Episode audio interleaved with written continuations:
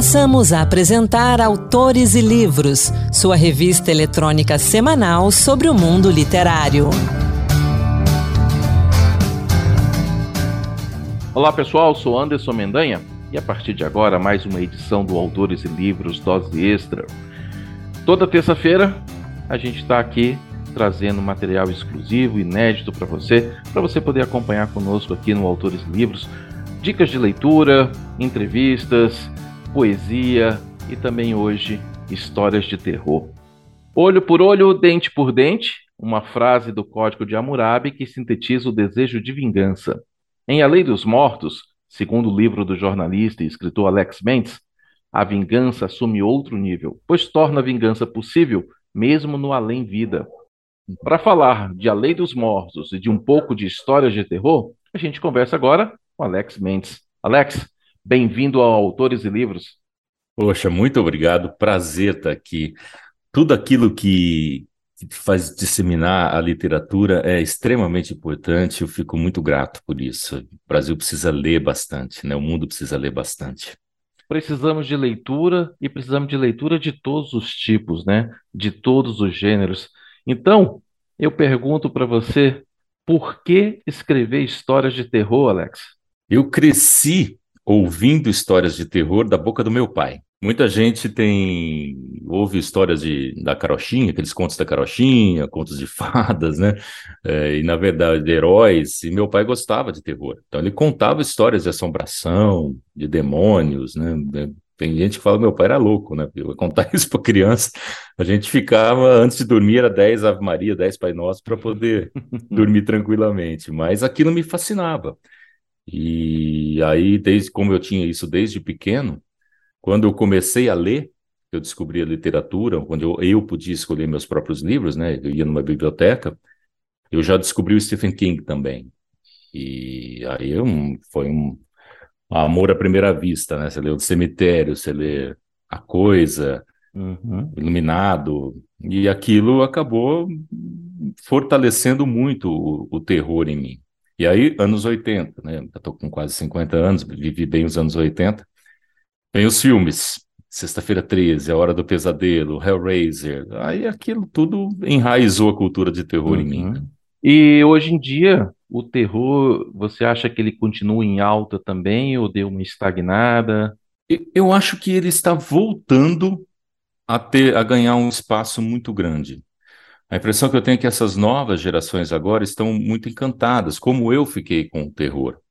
A, a gente pode observar é, os novos filmes surgindo, fazendo um grande sucesso, as pessoas procurando. Esses dias mesmo eu estava passando no cinema A Orphan 2, que é um filme, uhum. acho, dos anos 90, se não me engano, começo dos anos 2000.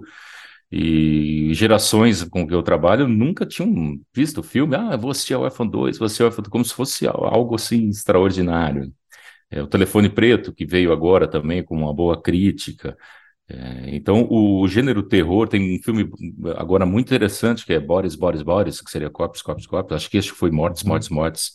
É, muito interessante que fala, envolve essa geração de youtubers, geração de, de, de influenciadores, e tem uma mensagem muito legal sobre isso também.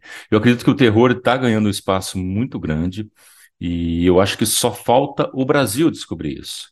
A gente precisa ter, não é porque eu escrevo, não. Existem uhum. escritores muito bons, César Bravo, aqui é um exemplo para gente, e que precisa ter essa valorização, né? As próprias editoras precisam acreditar um pouco mais, né? E estar tá divulgando isso. Grande verdade. A gente tem um grande número de muitos bons escritores no Brasil, que às vezes falta acreditar neles, né, para que as coisas sigam em frente, para que o sucesso venha os leitores também, né?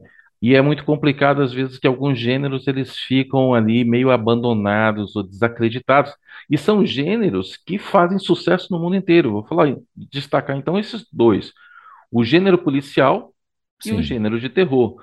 A gente quase não vê livros de, é, do gênero policial nas grandes editoras brasileiras. A gente é vê verdade. nas editoras pequenas, nas independentes, e o mesmo vale para o terror, não é isso? Exatamente, é exatamente isso. Você não vê. E hoje tem muito espaço com, com o streaming para adaptações né, desses filmes, desses livros no, no cinema, então, transformar em minisséries. Né? O Rafael Montes, perdoe se eu errei o nome dele, mas acho que é Rafael Montes, que é do Bom Dia Verônica, é, tem, tem sido um exemplo disso também. Uhum. Ele tá, já está teve a série da Netflix com muito sucesso. Ele teve um livro que ganhou o prêmio Jabuti é, ele escreve, não é terror, né? No caso dele seria um caso mais policial, mistério, assim. Então, eu acho que está se abrindo essa porta.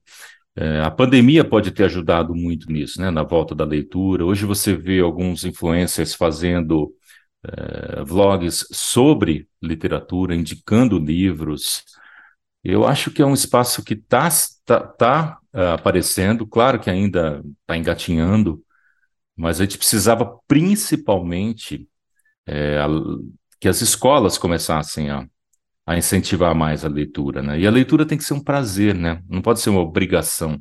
Exatamente. Eu não, não concordo muito com, ah, você tem que ler tudo isso para o vestibular, as pessoas, ah, eu tenho que ler, a obrigação de ler. A leitura tem que ser um prazer, a pessoa tem que ler aquele estilo que ela gosta. Uhum. Né? Eu vejo Senão... isso no meu filho. Tem Exatamente. 15 anos, né? tem que ler as leituras obrigatórias, algumas ele gosta, outras ele detesta. Eu tenho Exato. visto, pelo menos no colégio dele e nos colégios semelhantes, que há uma preocupação em intercalar. Você coloca o clássico, mas na sequência você coloca uma leitura é, mais leve ou uma leitura Exato. mais próxima. É, eu vou lembrar aqui que eles intercalaram entre os clássicos Pedro Bandeira. Nesse a droga ano, da obediência. A Droga da Obediência, que é obrigatória, e também o livro mais recente dele, um dos mais, que ele atualiza a, a turma, né? Ah, então, que legal. Ele traz, ele traz um pouco para o presente, porque a, a turma, e também, ó, um dos últimos livros que ele está lendo, que é Daniel Munduruku, né, um livro sobre lendas indígenas, que lembrando, já voltando, que lendas indígenas é uma fonte muito forte para o terror nacional, né? É, a gente está aí na proximidade do Halloween ou do dia do Saci, e eu acho que uma coisa não inviabiliza a outra, né? A gente pode falar, usar as lendas brasileiras. Aliás, o Saci daria um, dá um personagem de terror fantástico. Sem dúvida. Lá em São Paulo, principalmente no interior de São Paulo, existem até a saciação, que são a, a associação né, de criadores de saci. Então, eles falam que eles têm os sacis, eh, justamente para que é, se dissemine esse folclore, volte a ter esse folclore, que é uma coisa muito rica. Folclore, é meu pai contava a história de uma assombração que vivia em Matão, ali no interior de São Paulo, perto de Araraquara, que era a Dona Gertrudes. Era uma história, uma lenda da Dona Gertrudes, aquela assombração que ia nos sítios, ia se aproximando das porteiras e abrindo a porta. Nossa, aquilo era encantador, você fica visualizando. O, o gostoso do sobrenatural, acho que é isso, porque você não está vendo. Né? uhum. Você não está vendo ele ali. Então você imagina da maneira que te dá mais terror, evidentemente. A gente não pensa no, numa, numa assombração boazinha, né?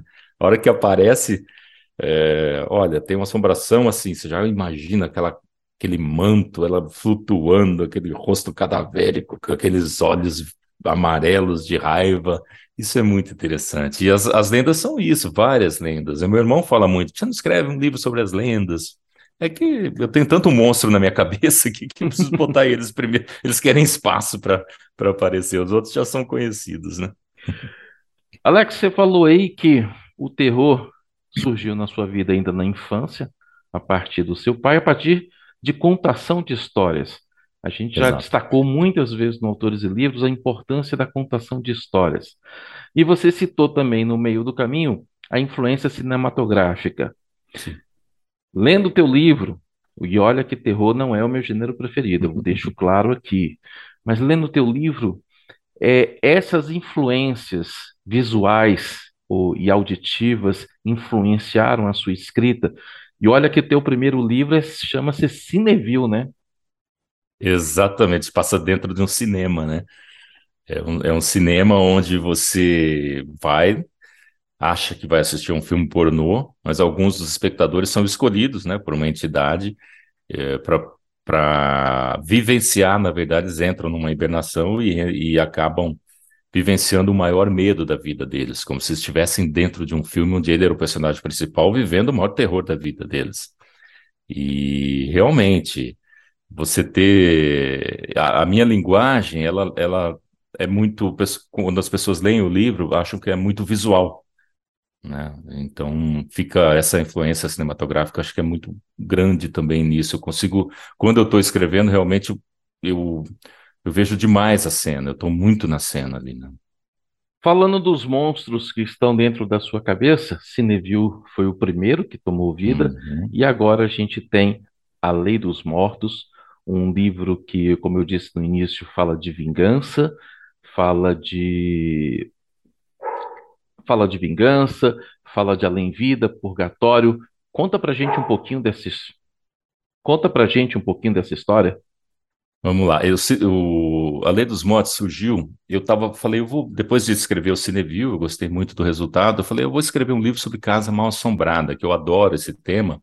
E hoje a gente não vê muitos filmes sobre isso, muitos livros sobre isso. E aí eu comecei a pensar numa história sobre casa mal assombrada, fui fazer uma caminhada Chegou no meio da caminhada, eu tinha o livro inteiro na minha, na minha cabeça. Só que mudei, já não era uma casa mal assombrada. Tem um pouco dali, mas tinha uma outra história, essa história de vingança, onde um casal, é, o Fernando e a Kelly, vão, estão apaixonados, noivos, vão passar um, um final de semana num lugar paradisíaco, com cachoeira, um, tranquilo. Só que chegam lá, eles são surpreendidos por um grupo de pessoas, de homens, né? Que acabam cometendo várias atrocidades com, com os dois. E aí eles morrem, não é nenhum spoiler, porque está no começo uhum. do livro. Eles morrem né, e vão para o, o limbo, como eu chamo, eu chamo de limbo, para um lugar como se eles tivessem que dissociar é, o espírito, continua vivo, dissociada do corpo físico. E ali o Fernando acaba descobrindo que existe uma liga de espíritos que não aceitam aquela lei divina de perdão, tudo bem, fez aqui, está perdoado, né? É, eles falam, não, não, não, é pagar na mesma moeda. É como a, a, o código de Hammurabi, né? Olho por olho, dente por dente. E aí eles se organizam e vão ajudar o Fernando a fazer a vingança dele. É, essa é a lei dos mortos. Como foi que você fez para fugir dos clichês do, do, desses dois pilares, que é, é Casa Mal Assombrada e Vingança? Eu sempre, como eu vi muita coisa de terror, eu penso muito nisso. Eu penso muito em clichês, de, em fugir realmente dos clichês. Quando eu escrevi o Cineville, que é uma história onde tem o demônio, né? Como é que o demônio, não sei se, se você tiver a oportunidade de ler, você vai ver que tem um final que totalmente diferente do embate do demônio com o bem. É, então, eu penso muito nisso. Porque como eu já vi muita coisa, eu sei o que é clichê e tento realmente sair disso. Eu, no, na Lei dos Mortos, por exemplo, eu transformei muito o, é, a casa mal assombrada e associando a, a, situações que as pessoas acreditam que sejam é, psiquiátricas, né? Tem a, a cena da, da, do cara que volta para casa lá para assombrar a ex-mulher que o traiu, né? Ele acabou uhum. morrendo. Então eu procuro sempre fugir disso e sempre dar uh, os finais diferentes, ter aquelas famosas viradas né, no, no enredo, uhum. no, no livro, para poder surpreender as pessoas. Né? O seu método de escrita, como é que ele é? Você fica muito tempo trabalhando na história, ou quando você senta, a história surge, vai, e quando você vê, está no ponto final? É, é exatamente isso. A história, na verdade, ela já está na minha cabeça, antes de eu começar o livro. É, claro que às vezes você vai fazendo alguns ajustes, mas a história já está inteirinha na minha cabeça, do começo ao fim. Eu já tenho todos os personagens, tudo, e quando eu sento para escrever, é aquela imersão. É impressionante. Você senta ali, você está dentro do cenário, você está vivendo, você é cada um dos personagens. E tanto que eu acabo escrevendo, eu acabo escrevendo em três meses os livros. Os dois livros eu demorei três meses para escrever. E, e, acredito que eu só não escrevi antes porque eu sou jornalista, né? Jornalista tem uma carga horária meio pesada de trabalho, né? Você já trabalha com a mente o tempo todo. E, senão eu teria escrito talvez com, com menos tempo os livros. É isso que eu ia perguntar. Como é que é para o escritor independente, né? Uhum. Escrever conseguir se concentrar na escrita e ao mesmo tempo ter que trabalhar família Exato. e outras atividades, né? Porque nem todo mundo pode viver só da escrita. Uhum. Como é que é para conciliar tudo isso?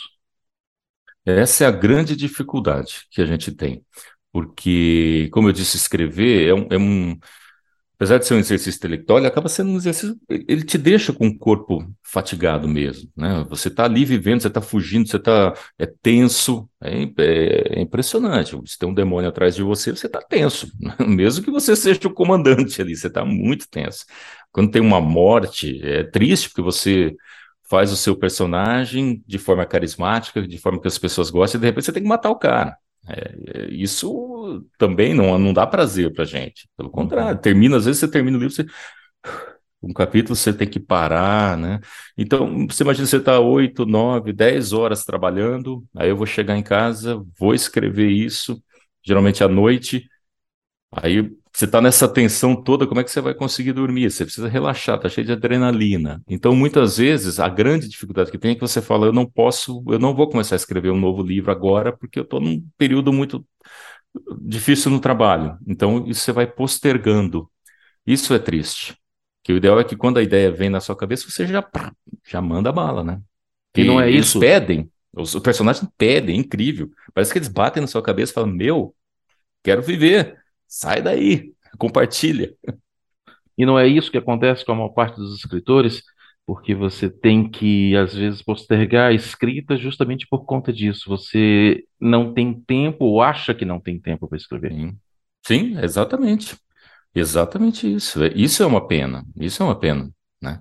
O bom, assim, eh, hoje, com essa, talvez esse renascimento da literatura, talvez apareçam eu, eu digo assim, um renascimento de, principalmente no gênero terror, né?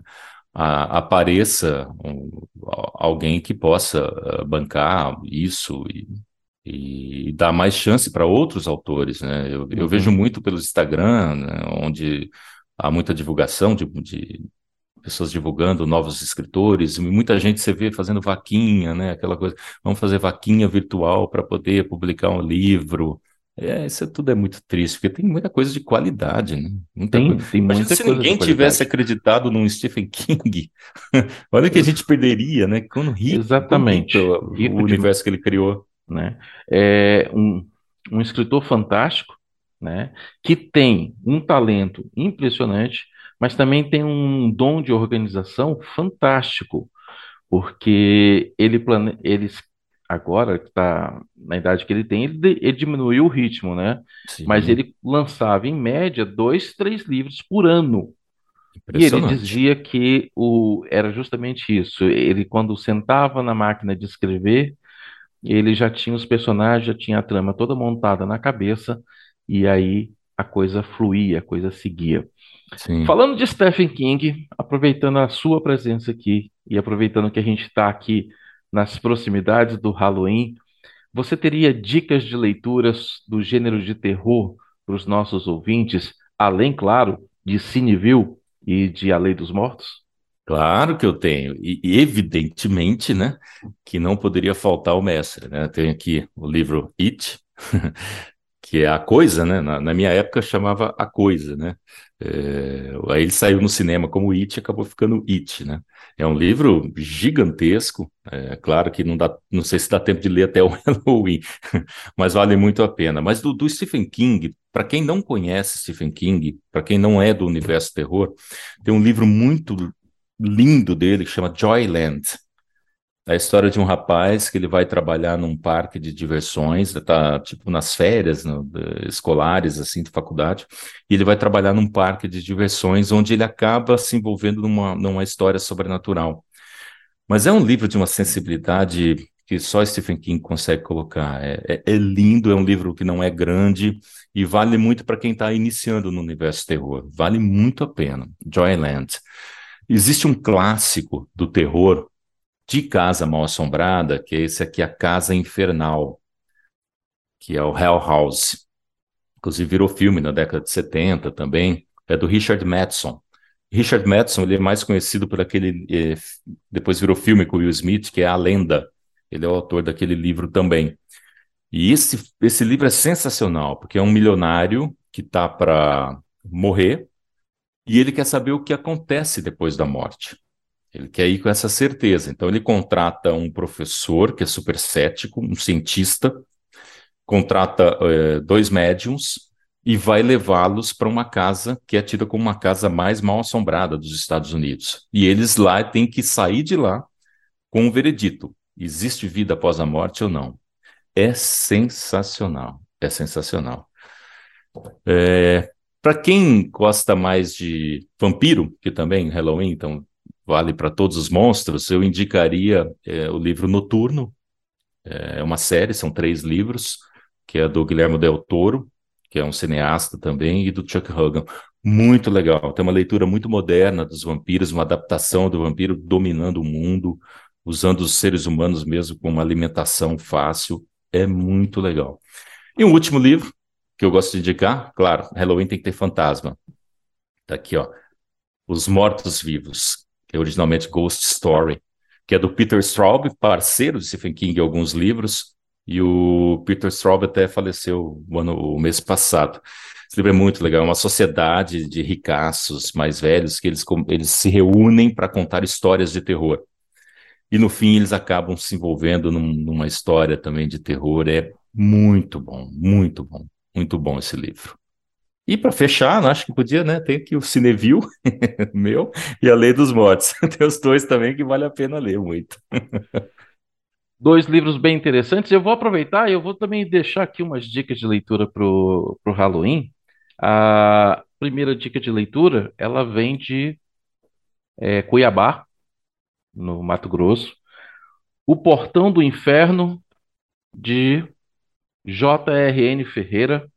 É uma história que mistura policial e noir, uma história que mostra sem disfarces um assustador desfile de mentes doentias, gente perturbada, tanto emocionalmente quanto existencialmente, né? Gente que tortura e mata só por prazer, por cálculo.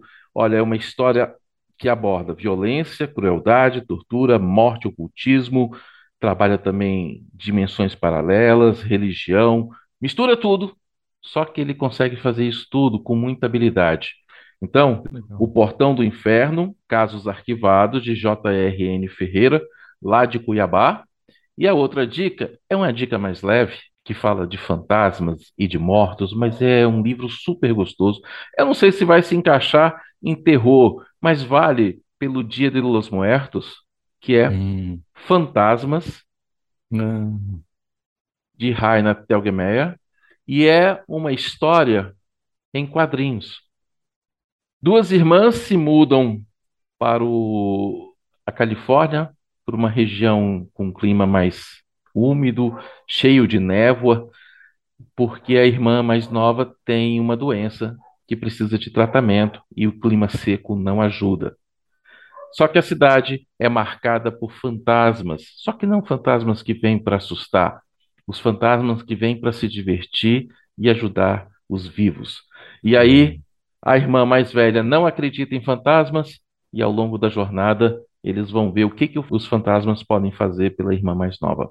Duas histórias muito legais que eu também recomendo, além das dicas que você trouxe aí pra gente, Lex. Muito legal. Já anotei aqui os dois livros aqui. Esse do Portão do Inferno me, interessou bastante. Já vou procurar para ler no Halloween aqui. Alex, obrigado pela conversa, obrigado pela presença aqui conosco no Autores e Livros. A gente podia continuar conversando mais tempo aí, mas infelizmente o relógio é cruel é. e a gente tem que encerrar. Mas eu sei que você está soltando mais um monstro da sua cabeça, né? Que você tem já uma outra história ali em andamento. Não sei se já começou a escrever ou não, mas sei que tem. Então, uhum. já deixo o convite. Quando essa história já tomar corpo e já estiver ganhando vida, volta. Vamos conversar mais. Com certeza, é um Música nos Ossos. É um livro, um título bem legal, bem sugestivo. Vai ser uma história bem bacana que vai ter, além do sobrenatural, serial killer. Então, vai ser uma mistura bacana. Obrigado, Alex. Até a próxima. Um prazer estar aqui com vocês, viu? Obrigado mesmo por esse espaço. E que bom que tem gente pensando na literatura. Grande abraço. Essa foi então a conversa com Alex Mendes, autor de A Lei dos Mortos, livro que é um lançamento da Life Editora. Você encontra ele disponível na Amazon, no site da editora e também nos demais portais de livros e também em livrarias. O Dose Extra de hoje vai ficando por aqui. Apresentação de Anderson Mendanha, produção de Ana Beatriz Santos e trabalhos técnicos de Antônio Carlos Soares. Toda terça-feira, disponível em podcast e também no site da Rádio Senado, senado.leg.br/rádio. Um grande abraço para você, obrigado pela companhia e até a próxima. Boa leitura. Acabamos de apresentar Autores e Livros, sua revista eletrônica sobre o mundo literário.